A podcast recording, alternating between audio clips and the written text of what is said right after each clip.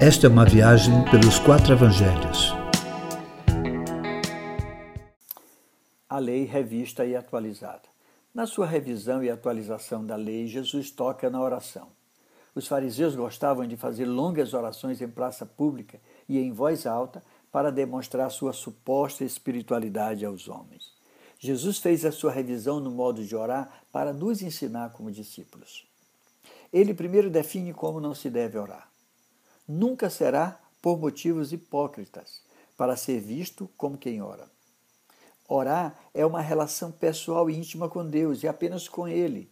Entra no teu quarto, fecha a porta e ali Deus te ouve. Orar não pode ser um jogar de conversa fora. Devemos orar sabendo que Deus está nos ouvindo. Orar nunca será um rosário de repetições.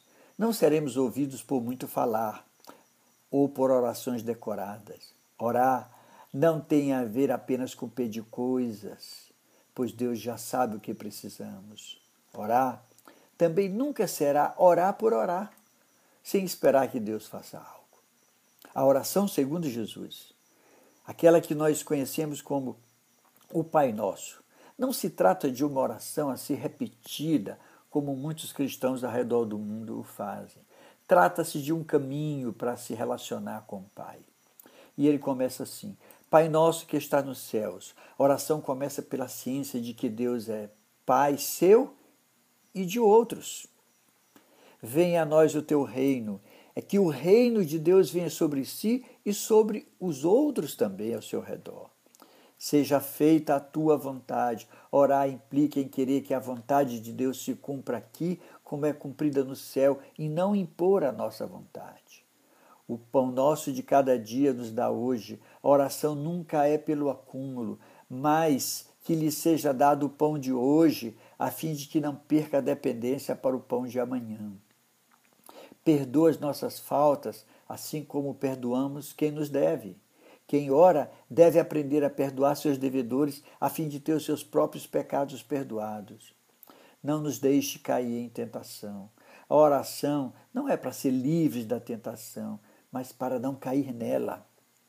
Livra-nos do mal. Um pedido importante é que sejamos livres do mal do sistema onde nós estamos inseridos. E por último, quem ora, segundo Jesus, reconhece que o reino é de Deus, o poder é de Deus, a glória é de Deus, hoje, amanhã e sempre. Orar é uma necessidade de todo aquele que crê em Deus. Devemos orar não porque precisamos de coisas, mas porque queremos comunhão com Deus. Devemos orar não por necessidade, mas por prazer. Oramos não para convencer a Deus de alguma coisa, mas sim para sermos transformados. É desse jeito.